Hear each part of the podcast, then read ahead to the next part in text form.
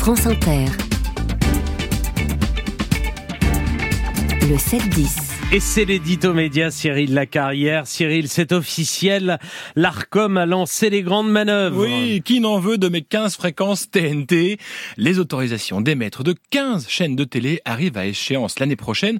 C'est l'occasion d'un immense appel à candidature lancé hier par l'ARCOM. L'ARCOM, je le rappelle, c'est le régulateur de l'audiovisuel et du numérique.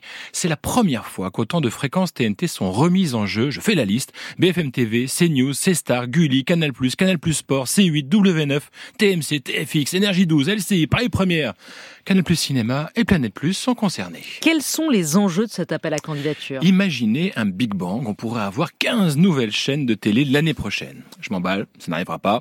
Euh, il y aura bien évidemment quelques décisions compliquées, il va falloir trancher hein. les cas de C8, CNews, on aura tout loisir d'en reparler dans les prochaines semaines, mais globalement ça ne va pas beaucoup bouger et pourquoi, ça, Eh bien, quel duo C'est bon, déjà Gwendoline, dis donc. Eh bien, parce que le régulateur est plutôt du genre conservateur, et c'est aussi le cas de tout le milieu de la télé. Être sur la TNT en 2024, à l'ère du règne de TikTok, eh bien, ça pèse encore. Donc, toutes les chaînes qui ont une fréquence vont tout faire pour la garder. À l'heure des plateformes et des vidéos à la demande, avoir une place réservée sur la télé, ça reste un avantage.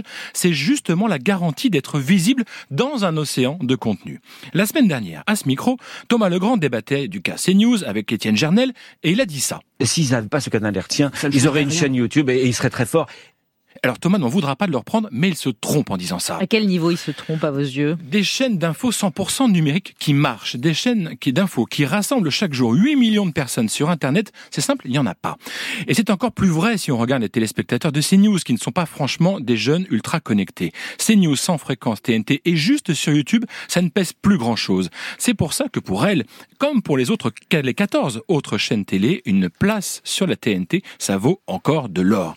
D'ailleurs, l'an dernier, voir Xavier Niel espérer piquer la place de M6, ça ne dit pas autre chose. Lui, l'inventeur de Free, un précurseur du Minitel, un homme qui a fait de la disruption son image de marque, eh bien, il voulait une chaîne de télé à la papa. Et il y aura peut-être une exception à la règle. Oui, et elle s'appelle Canal+. Si Maxime Saada vient de dire il y a quelques minutes à l'Assemblée nationale que la TNT est très importante pour sa chaîne, en vrai de vrai, Canal n'a plus vraiment besoin de son historique numéro 4. La chaîne a créé son propre univers numérique via MyCanal. Le nombre de ses abonnés via la TNT chute chaque année. Et si demain Canal n'est plus sur la TNT, c'est la fin des obligations de financement du cinéma français. C'est la fin d'innombrables contraintes réglementaires. Et si Canal n'est plus sur la TNT, c'est aussi la liberté pour son propriétaire Vivendi de pouvoir vendre la chaîne à qui il veut, ce qui n'est pas le cas aujourd'hui. En un mot, je vous explique, on ne peut pas vendre une chaîne de la TNT à un investisseur extra-européen. Donc si Canal n'y est plus, eh bien ce verrou saute.